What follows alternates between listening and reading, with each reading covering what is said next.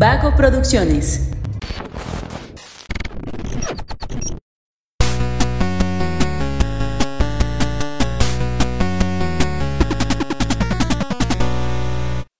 Hola, hola, ¿cómo están? Muy buenas a todos y bienvenidos a un episodio más de Punto Geek. El podcast donde la cultura pop y el entretenimiento están en su punto. El día de hoy hemos sido santiguados. Vamos a hablarles de una película eh, que nos lleva a reflexionar sobre nuestra vida después de, de esta vida, ¿no? Eh, para eso me acompaña Fernando Franco, yo soy Luis Montes y el día de hoy les vamos a hablar de El milagro del padre Stu. Permíteme corregirte, Monseñor Fernando Franco. sí. Monseñor Para Fernando este episodio, Franco. por lo menos. El profe Monseñor. El profe Monseñor. Doctor, profesor Fernando. Así se llama. Ándale. Ok, eh, pues esta es una película que va a estar. Es distribuida por Sony Pictures. Aquí en México se estrenó el día de hoy. eh, ya la pueden encontrar en carteleras. Eh, definitivamente podemos decir que es una película sorprendente. Digo, ya vamos a ir eh, profundizando en cada uno de los aspectos. Pero. Pues creo que eso es lo que la define, ¿no? Que sorprende. Sí, completamente. O sea, es una sorpresa. Tenemos que especificar en qué sentido, ¿no? Es una sorpresa en cuanto a... tuvo elementos que no resultaron como esperaba. ¿vale? Tampoco quiero decir que es una sorpresa agradable, pero es una sorpresa. Ok, bueno, mira, es una película dirigida por ah, Ro- Rosalind Rose y protagonizada por Mark Wahlberg y también como actor de reparto está Mel Gibson y ¿cómo habías dicho que se llamaba el que salió de Monseñor?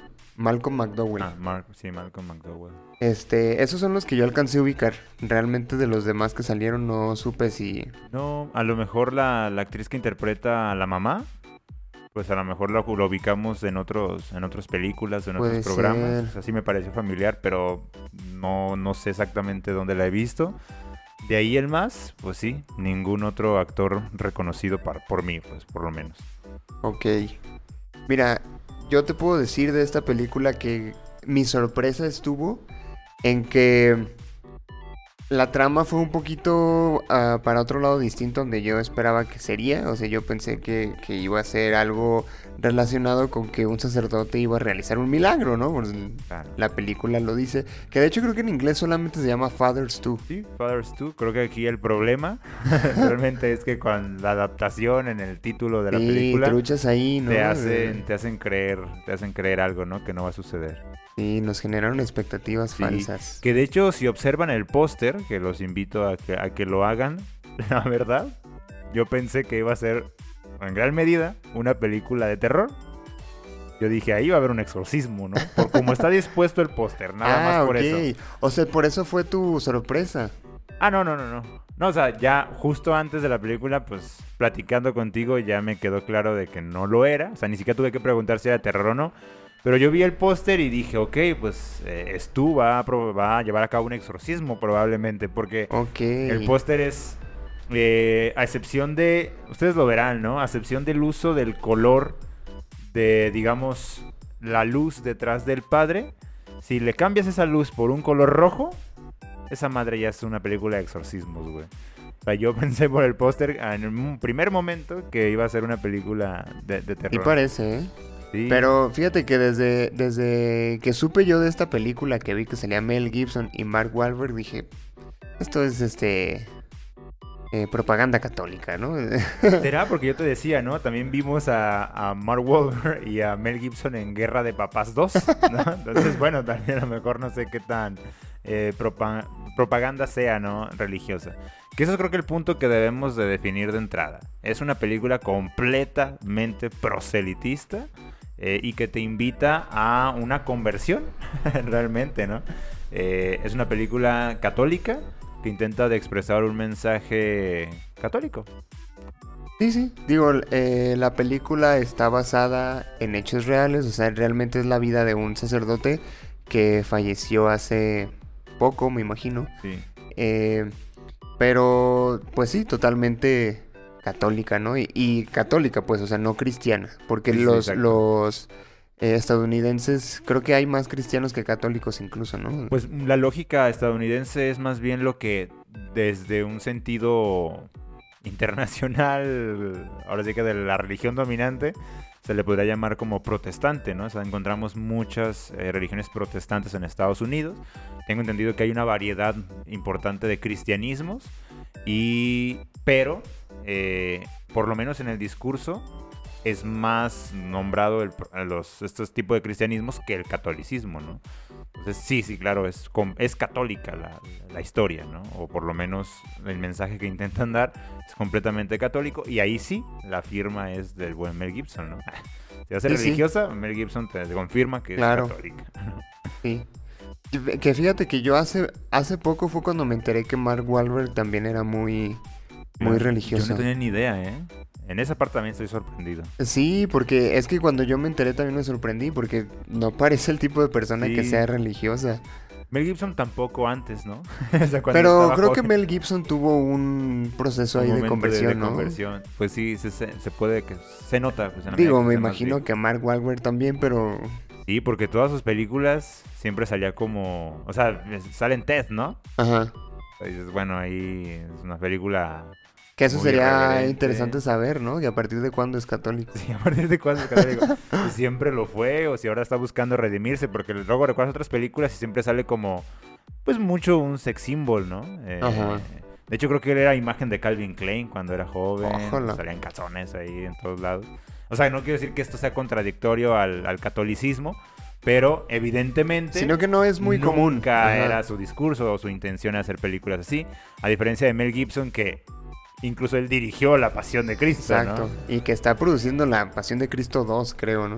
No me hagas esto, es un chiste, ¿no? Es que, mira, yo espero que lo sea, porque. No, pues, ¿y ahora cómo es? ¿Qué? ¿Ahora de qué se va a tratar? Eh, de Pentecostés, no sabemos que Jesús resucita, claro, pues, pero no sé si dé para una película, ¿sabes? Ah. Sí, no, yo, yo tampoco. Este, pero bueno, mira, la verdad, eh, sí me supo un poco a, otro tipo de películas con temática religiosa que ya he visto antes, o sea, no, no necesariamente católicas. Por ejemplo, este... no sé si te ha tocado ver este tipo de películas que de repente pasaban en, en la tele abierta, que eran uh, con temática como que medio religiosa y como que no, así como que un equipo de fútbol americano que se encomienda a Dios y ganan todos los juegos, o no sé, ¿no? Algo así.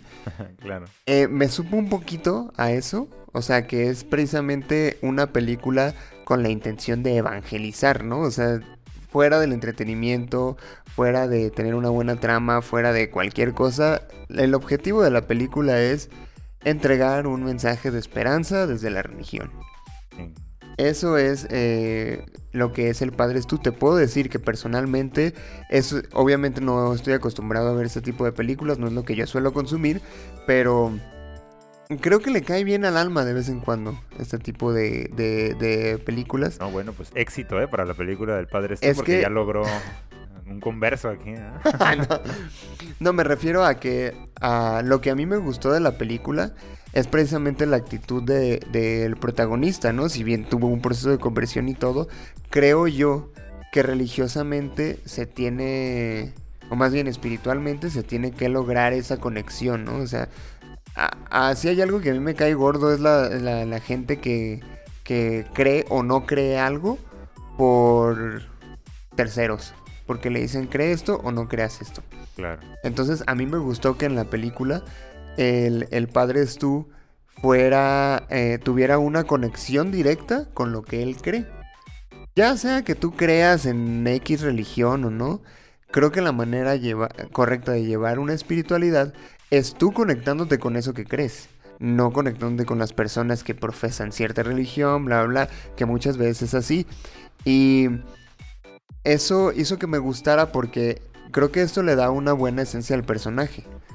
O sea, es un, es un personaje que está muy centrado en sus objetivos desde que encuentra la iluminación en Dios, eh, que se le ve feliz, se le ve que lucha por, por lo que quiere en función de eh, cumplir con, con, lo que él cree, ¿no? Claro. Que yo aquí tengo un problema muy grande con la película. no entiendo, ahí tú me vas a corregir, probablemente. Yo no caché. ¿Qué tiene de importantes tú como para hacerle una película? No entiendo la importancia que pudiera tener ese sacerdote. La relevancia que pudiera tener. Ah, yo creo que precisamente estaba pensando en eso hoy en la mañana y creo que la, la, la importancia del, del, personaje o el hecho de que pueda eh, crear toda una película alrededor de la vida de este cuate es uh, por todo lo que lo que contagió después de su proceso de conversión. O sea, porque era una, una persona, pues un adulto cualquiera, ¿no? Irresponsable, sí. holgazán. A mí me parece completamente irrelevante la historia de ese sacerdote. A lo mejor también por la... la eh, es que no, no, no, puedo decirlo porque es spoiler. Pero eh, por lo que le pasa en la película, ¿no? Y el, la situación que lo hace convertirse, creo que es lo que le da peso. Porque te digo, realmente es el, el, discurso de la mayoría de las películas religiosas. O sea, en muchas películas religiosas podemos ver ese tipo de trama también, ¿no? De un vato que le vale verga la vida y de repente se encuentra a Dios y cambia por completo, ¿no? Pero incluso en esas películas que están muy mal hechas, o sea, pésimos guiones, ¿no? Y pésimas interpretaciones, normalmente es así porque ningún actor, a menos que seas Nicolas Cage, que necesitas dinero, ¿no? ningún actor, porque lo hemos visto en películas proselitistas religiosas, ¿no? E incluso a Keanu Reeves también lo llegamos a ver en, en alguna película así, eh, pero ningún actor de peso realmente um, firma contrato con este tipo de producciones, ¿no? Eh, bueno, obviamente porque traen un mensaje muy, muy específico, pero por lo, por lo tanto, ¿sí? no tienen un peso interpretativo, actoral muy significativo, ¿no? Normalmente el casting pues lo podríamos considerar como nuevas revelaciones y a lo mejor eh, el guion también, qué tan elaborado está, ¿no? ¿Quién lo está, quién lo está elaborando? Porque eso sí lo puedo decir y esta es la parte sorprendente. El guion del Padre es tú y las interpretaciones del Padre es tú, comparado con cualquier otra película religiosa, a excepción de la Pasión de Cristo, no tiene, o sea, no tiene comparación, güey. Está perfectamente hecho. Eso es lo que a esa película le da una sorpresa y una solidez impresionante, la interpretación de Mark Wahlberg. No, no sientes en un principio que estás viendo una película religiosa, ¿no? eh, y, por, y también, claro, Mel Gibson, ¿no? Entonces, eh, y normalmente son, son como de, de, de, este, de este estilo. Y esta película goza de esos dos elementos. Claramente tiene un buen guion.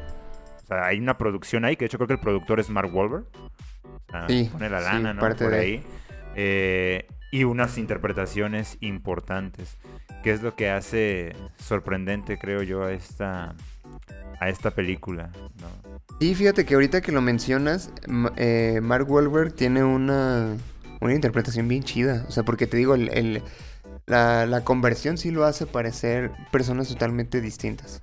A como era antes y como es después de la conversión.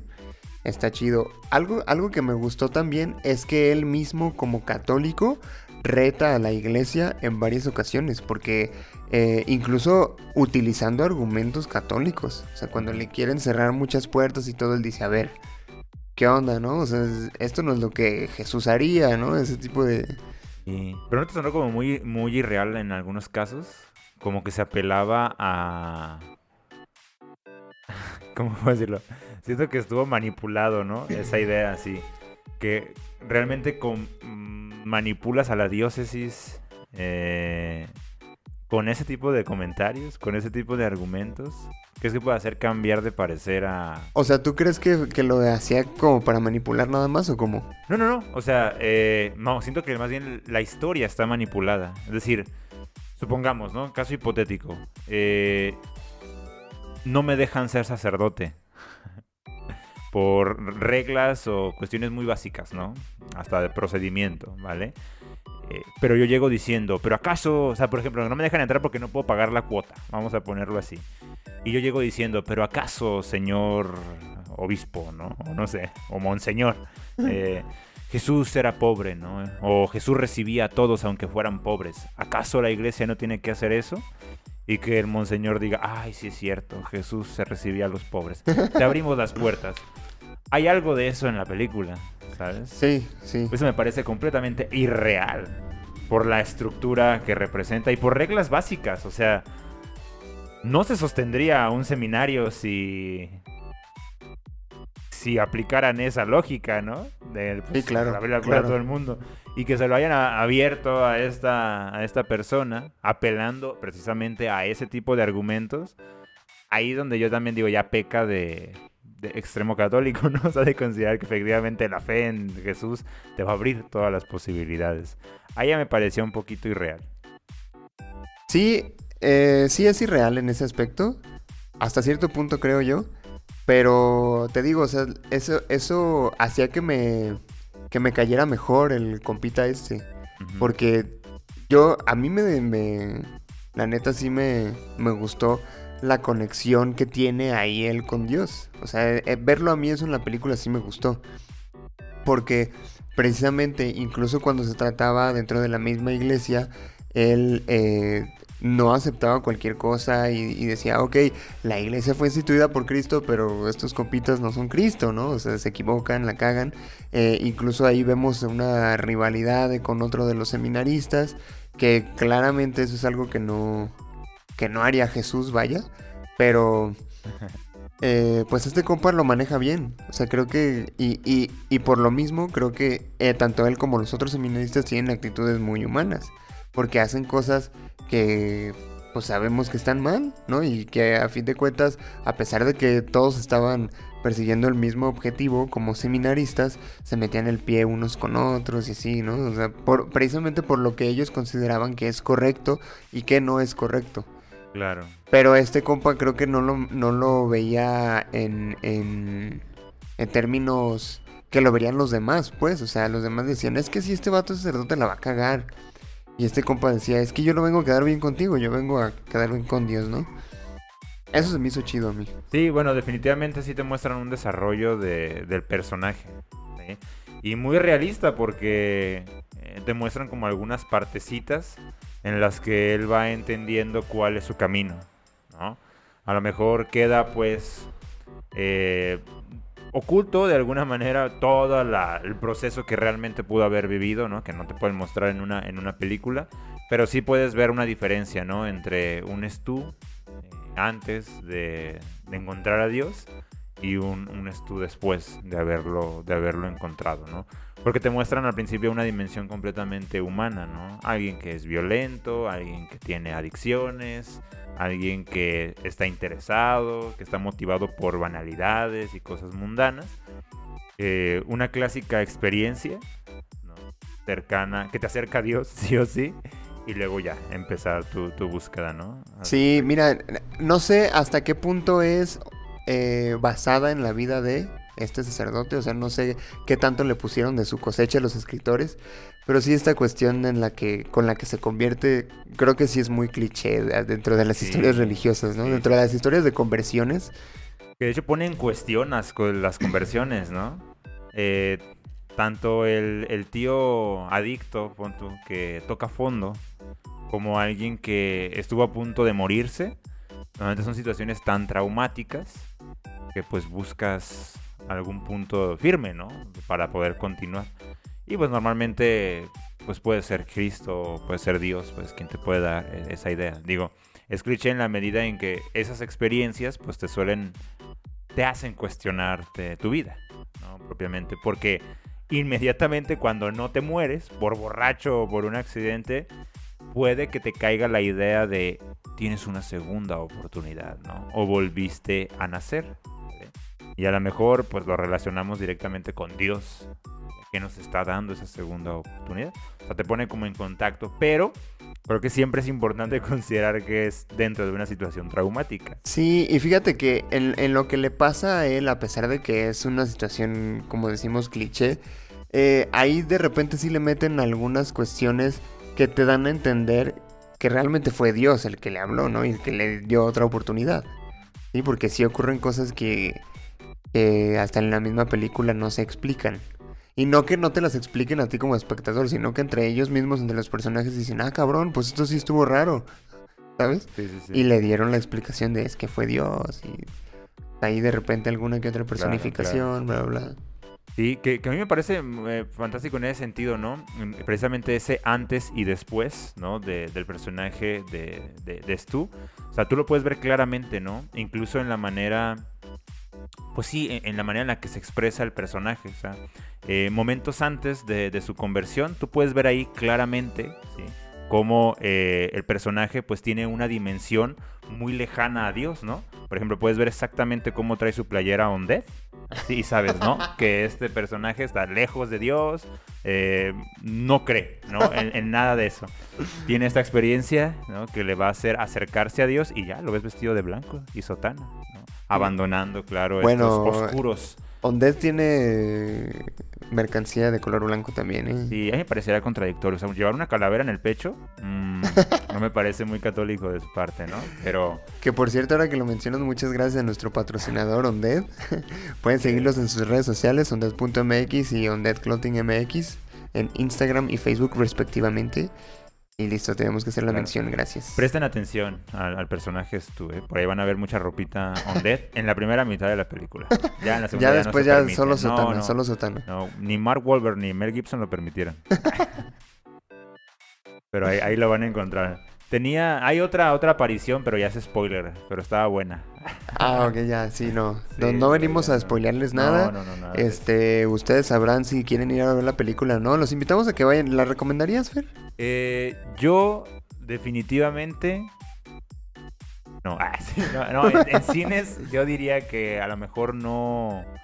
Si hay algo mejor que ver, ¿qué ¿te gusta? Un Doctor Strange, ¿no? a lo mejor un Asesino sin Memoria, ah, muy buena película, por cierto.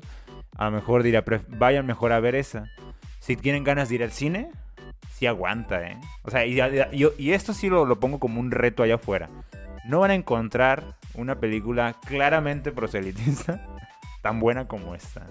La neta, yo estoy sorprendidísimo por eso. O sea, mi primer comentario cuando salí de la sala fue sorprendente la película, porque hasta tiene buenos chistes, caray.